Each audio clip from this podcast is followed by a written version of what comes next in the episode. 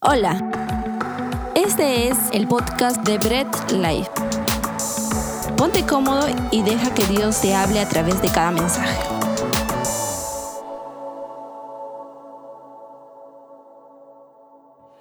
Genial, empezamos nuestro tiempo de palabra. Hemos tenido una canción genial adorando a nuestro Dios y pues eh, nos gusta a nosotros, nos gusta estar en todo momento cantando, nos gusta estar en todo momento eh, levantando las manos ahí, adorando a nuestro Dios, es nuestra forma efusiva de poder adorar, así que si lo has hecho en tu casa, pues qué chévere, en verdad es nuestro tiempo perfecto de adoración. Y vamos a seguir con esta serie llamada Full llenos del Espíritu Santo nos causa un poco de gracia porque originalmente pensamos que iban a ser solamente cuatro prédicas y bueno, Dios permitió, ahora estamos creo por la sexta, ya perdí la cuenta también, pero estamos muy emocionados y el día de hoy vamos a hablar de como padres e hijos. Y quiero sincerarme, ese es el título del mensaje, como padres e hijos, normalmente no suelto el título, pero ¿por qué quiero, quiero, quiero soltar el título esta vez? Porque... Eh, esto vino de inspiración, me inspiré en una frase típica, que es como perros y gatos. y en muchas ocasiones eh, no está fuera de la realidad este trato entre padres e hijos, ¿no? A la medida que un hijo va creciendo, va formando su propia personalidad, va eh, adoptando nuevas, nuevas, nuevas enseñanzas, va creciendo en estatura, en sabiduría, eh, va a tener muchos enfrentamientos con sus padres ya se pone el hijo que ya quiere, quiere lograr dominar el mundo, ¿no? En su adolescencia, el adolescente domina el mundo, ¿no? No, no importa el peligro, no le importa nada, él cree que sabe todo y se enfrenta con sus padres, ¿no? Y también viene de ambas direcciones porque muchas veces el padre tampoco no sabe comprender al hijo, no lo entiende y, bueno, entre ambos no están muy de acuerdo. Y lo interesante de todo esto es que la Biblia nos advierte de cuando una persona es llena del Espíritu Santo, esta relación entre padres e hijos también logra una armonía perfecta, afecta esta área. Hemos venido estudiando este tema desde los aspectos más generales y estamos poco a poco yendo a aspectos más particulares. Como aspectos generales, Naín, recuerden, hemos visto que la llenura del Espíritu Santo empieza primero por una sujeción a Dios, luego una sujeción a mis hermanos, y luego hemos visto ya los aspectos más particulares, que es entre esposo y esposa. Y ahora vamos a ver la sujeción entre padres e hijos. Ojo, no solo la sujeción que el hijo tiene que tener con el padre. ¿Ok? No solamente esa sujeción, sino también la sujeción que tiene el padre hacia el hijo. ¿El padre se puede sujetar a su hijo? Vamos a ir viéndolo a lo largo de este mensaje. ¿Ok? Y vamos a hablar en Efesios 6 del 1 al 4. Ya hemos acabado el capítulo 5 de Efesios enterito, ahora nos vamos en Efesios 6 del 1 al 4. Y en la, en la traducción del lenguaje actual nos dice, hijos, obedezcan a sus padres, ustedes son de Cristo y eso es lo que les corresponde hacer. El primer mandamiento que va acompañado de una promesa es el siguiente. Obedezcan y cuiden a su padre y a su madre. Así les irá bien y podrán vivir muchos años en la tierra. Y ustedes, padres, no hagan enojar a sus hijos, más bien edúquenlos y denles enseñanzas cristianas. Acompáñenme a orar. Bendito Dios, hemos leído tu palabra y Dios, ayúdanos a poder entenderla abre nuestro entendimiento, permite que seamos humildes para recibir tu palabra. Y sobre todo, Dios, luego de haberla escuchado, haberla entendido, haber meditado en ella, permite que podamos también aplicarla a nuestra vida, que de eso se trata. Dios amado, te damos la gloria en nombre de Jesús. Amén. Antes de, pasar a los puntos, quiero establecer un contexto, ¿no? Ya hemos visto un poco el contexto del libro de Efesios, a quienes escribió Pablo, en qué contexto, pero quiero resaltar aquí un poquito de cómo se llevaba la vida a diario en la, ciudad de Éfeso, ¿no? Eh, Éfeso está dentro del imperio romano y muchas de las naciones que estaban dentro del imperio romano adoptaban estas costumbres romanas. Roma conquistaba y a pesar que Roma dejaba que ellos siguieran con algunas costumbres, las naciones adoptaban algunas costumbres de Roma y no necesariamente todas estas costumbres eran buenas. Roma tenía cosas buenas como por ejemplo el derecho, eh, había formado un senado y todo. Sin embargo, habían costumbres malas que también tenían los romanos. Entonces, las naciones no solamente adoptaban las costumbres buenas de Roma. Éfeso era un centro mundial de adoración del imperio romano.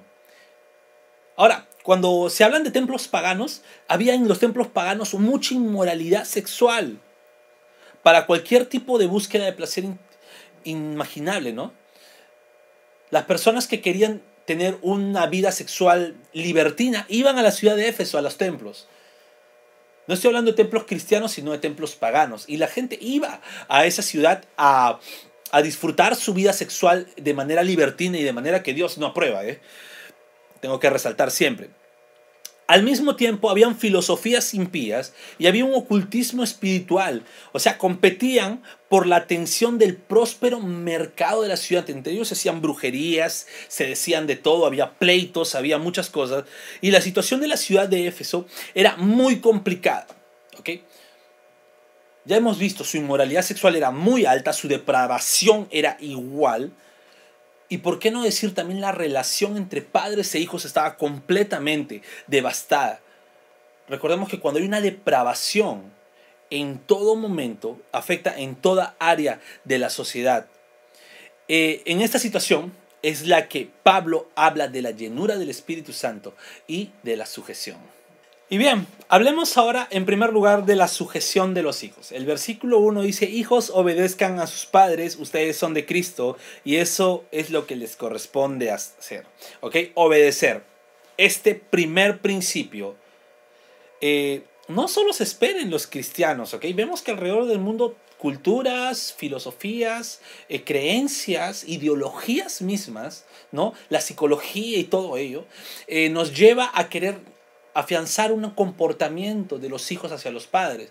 Por eso los colegios tienen escuela para padres, ¿no? Psicología para los niños. ¿Por qué? Porque no solamente nos corresponde a los cristianos comportarnos bien con nuestras padres, pero a los cristianos se espera con mayor fuerza que se sujeten los hijos que son cristianos a sus padres.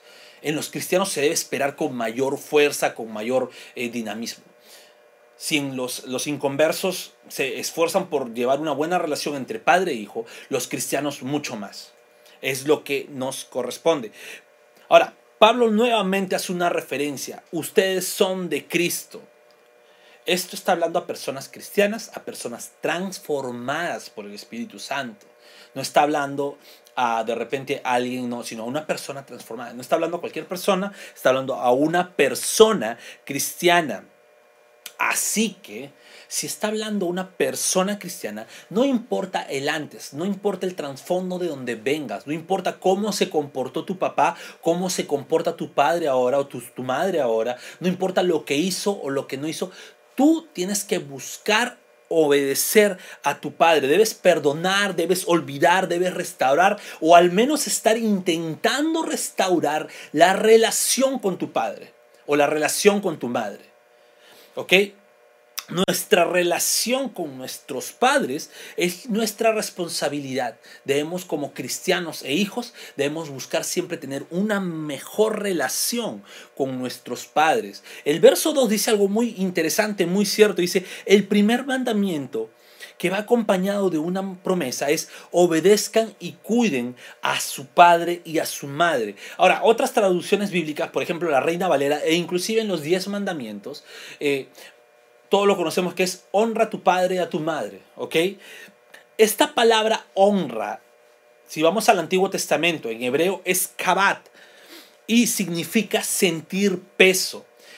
Y el sentir peso lo podemos ver en dos malos, lo podemos ver en dos sentidos, perdón. En un sentido bueno y un sentido malo. En el sentido malo, tú puedes ver, sentir el peso como algo abrumador, algo como una carga, algo como que te fastidia. Y en el sentido bueno, puedes verlo como una riqueza, un peso de riqueza, un peso de, de logros. Eso es honra. Y muchas veces la honra no solamente es una riqueza adquirida, sino también es un peso que fastidia, un peso que molesta. Y de esa manera muchas veces tiene que ser nuestra honra, aunque te pese, aunque te moleste, aunque de repente te fastidie y digas, pero él me trató así. Ese viejo, esa vieja me trató así, ¿no? Debes aprender a perdonar, debes aprender a olvidar, debes aprender a restaurar y a honrar a tus padres. Por eso que Pablo habla de esta manera. ¿Se dan cuenta cómo empezó? Sujeción a Dios, primero a cristianos, sujeción a Dios, sujeción a nuestros hermanos, sujeción de repente entre esposo y esposa y luego de hijos a padres. Tiene una cadena y hay prioridades. Si eres cristiano, ya sabes lo que te toca hacer. Eh, ahora, obedecer y cuidar es parte de la honra hacia mis padres. Yo no puedo elegir obedecer y no cuidar, ¿no? Yo decir, yo obedezco a mi papá, pero no que lo cuide mi hermano. No, es responsabilidad de nosotros como hijos. No importa si tienes 20 hermanos, pues si tú lo cuidas y aunque tus 19 hermanos no los cuiden, tú tienes que cuidar a tu padre. Tú tienes que obedecer a tu padre. No se trata que lo haga mi hermano, que él, que él lo cuide. No, no, no. Tú. Si tú eres cristiano, pues empieza tú. Pero mis hermanos también son cristianos, pues cada uno es responsable de sus actos. Y si tú dices ser cristiano, empieza a obedecer. Y este mandato va acompañado de una promesa. Es un primer mandato que va con una promesa. Esto lo hace algo especial, ¿no? Ya que vemos como que Dios le agrada, Dios quiere que obedezcamos y honremos a nuestros padres. Esto es literal, ¿ok? Dios, pero tenemos que ver que Dios la cumple en su soberanía. Hay que dejar en claro eh, que todo tiene que ver la soberanía de Dios aquí. Por eso dice, ¿no? Que la promesa, ¿qué cosa es? Que nos va a ir bien, que vamos a vivir largos días. Y no es para que de repente alguien quiera venir a decir, bueno, voy a buscar quien dice ser obediente a sus padres para ver y que haya muerto temprano o que le va mal para decir que la Biblia se equivocó. No, igual toda esta promesa se sujeta a la soberanía de Dios. Pero yo debo aferrarme a esta promesa, obedezco a mis padres, honro a mis padres de corazón, con sinceridad, y Dios cumple sus promesas. ¿Bien? Eh, el que nos vaya bien no es una referencia solamente para lo económico y envolverse millonarios. Muchos dicen, el secreto de mi éxito para ser millonario es que yo obedecí a mis padres. Pues esa es una total mentira. El que te vaya bien es que lo que emprendas va a irte bien. Sea que tengas bastante, sea que tengas poco, pero te va a ir bien. Vas a vivir bastante tiempo, te hará vivir muchos años en la tierra y algo que quiero hacer es cuando te metes a investigar bien la palabra eh, de vivir mucho, a veces no solamente se refiere a que vas a vivir en vida, sino también tu legado. Si tú eres una persona que honra a sus padres, obedece a sus padres, si tú eres una persona que, aunque su padre no fue una buena persona, su madre no fue una buena persona, lo honraste, tu legado, esa obediencia va a perdurar por mucho tiempo, aunque estés vivo o estés muerto te van a recordar como que ese, ese joven o esa señorita honró a sus padres a pesar que ellos no se lo merecían. Ahora, ¿eres cristiano? ¿Aún eres hijos? Perdón, ¿aún eres hijo? Si eres cristiano y aún eres hijo, aunque seas casado, ¿eh? sujétate a Dios, sujétate a tus padres y honralos día a día. Bien, entonces ahora hablemos de la sujeción de los padres. ¿okay? Esto va a ser muy chocante, podemos decir eh, que los que sujetan son los hijos, los padres no. Sin embargo, nuevamente eh, vamos a, quiero recalcar que la sujeción no se trata de una imposición. La sujeción de la que habla la Biblia no se trata que va a venir alguien y te va a decir te sujetas a mí y te tienes que sujetar, ¿no? Eh, ya hemos visto a veces muchas, o podemos conocernos, sujétate, ¿no? Yo soy más que tú, sujétate, ¿no? Lastimosamente, incluso en el campo cristiano se ha, se ha, se ha llevado a, a, tergiversar esto, sobre todo en los cargos, pero no se trata de que tú vas a sujetar a alguien, sino que esa persona se sujete a ti. ¿Me entiendes? Es propio de esa persona. Y como padres, de igual forma, nos sujetamos a nuestros hijos. ¿Y qué es la sujeción? Es cogerse del brazo Esta es la forma como me gusta ilustrarlo. Lo, nos cogemos del brazo y caminamos hacia una misma meta, hacia un mismo propósito. De eso se trata una verdadera sujeción bíblica. ¿Ok? Entonces, ¿cómo se sujeta los padres a los hijos? Y el versículo 4 ¿no? Que dice, y ustedes padres no hagan enojar a sus hijos, más bien edúquenlos y denles enseñanzas cristianas. Acá hay tres puntos para los que somos padres, ¿ok? Primero es no hagamos enojar a nuestros hijos. Y no quiero que se malinterprete. No se trata de que no los corrijas, no se trata de que no los, no los reprendas, de que no busques de repente eh, eh, regañarles cuando hacen algo malo. Porque ahora dicen, no, no, no, no les regañes.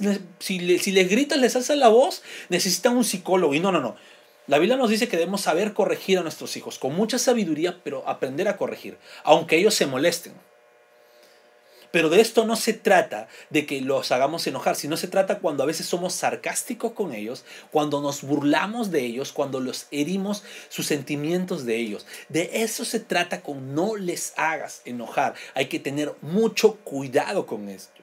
No, hay algo que siempre recuerdo y siempre lo voy a recordar. Eh, un día me encontré con un amigo de mucho tiempo mientras iba a recoger a mi hijo. Estaba, creo, con siete, siete años, ocho años, siete años por ahí.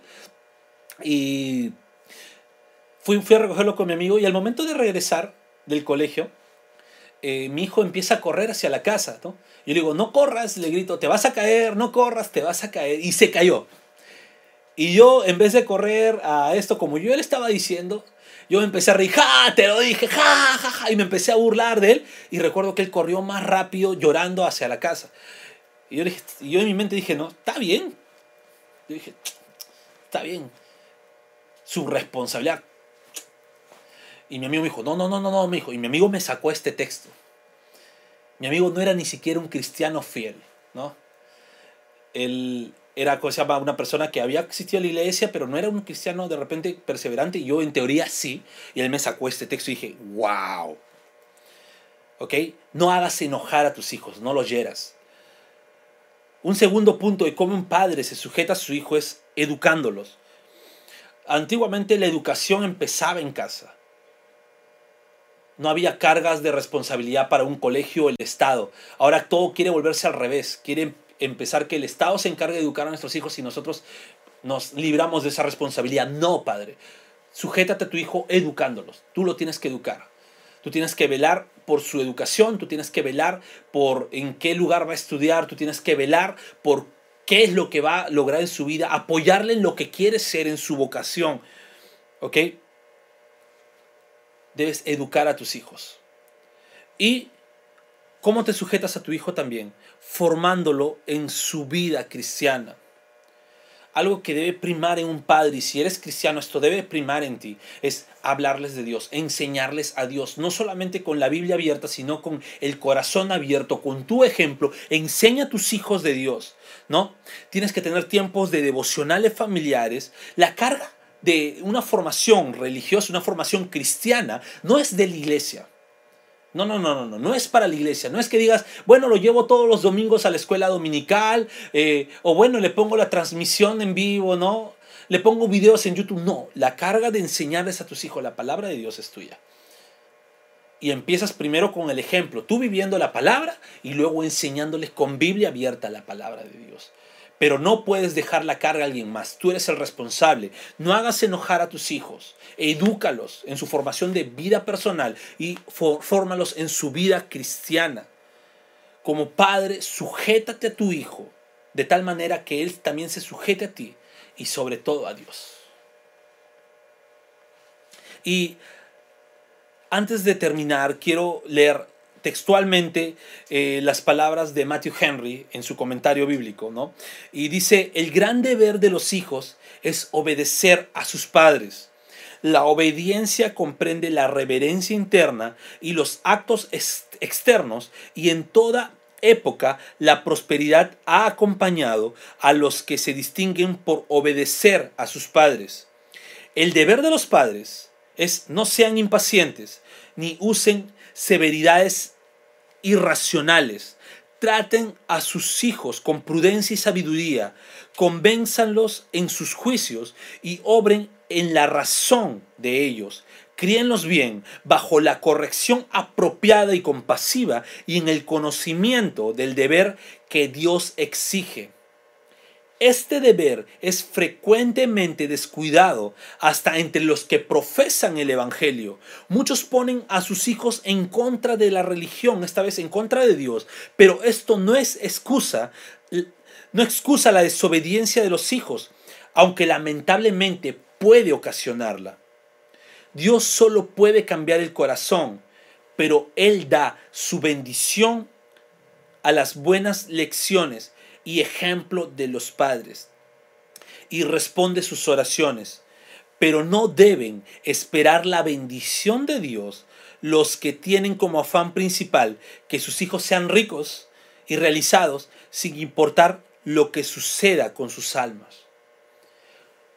Como padre, Sabemos que los hijos tienen el deber de obedecer a los padres, pero quiero centrarme un poco en los padres. Como padre, ¿cuál es tu prioridad con tus hijos? ¿Que sea supermillonario? ¿Que sea el hombre más rico del mundo? ¿O quieres que tu hijo salve su vida? Hay prioridades en la vida de un cristiano y hay prioridades en la vida del padre, de un padre cristiano. Analiza cómo va la relación con tus hijos y también con tus padres, ¿no? Independientemente si eres padre también, analiza cómo va tu relación con tus padres. Nunca dejas de ser eh, hijo hasta que tus padres vayan a la presencia del Señor. Si dices ser hijo de Dios, tu relación padre-hijo debe ser muy buena.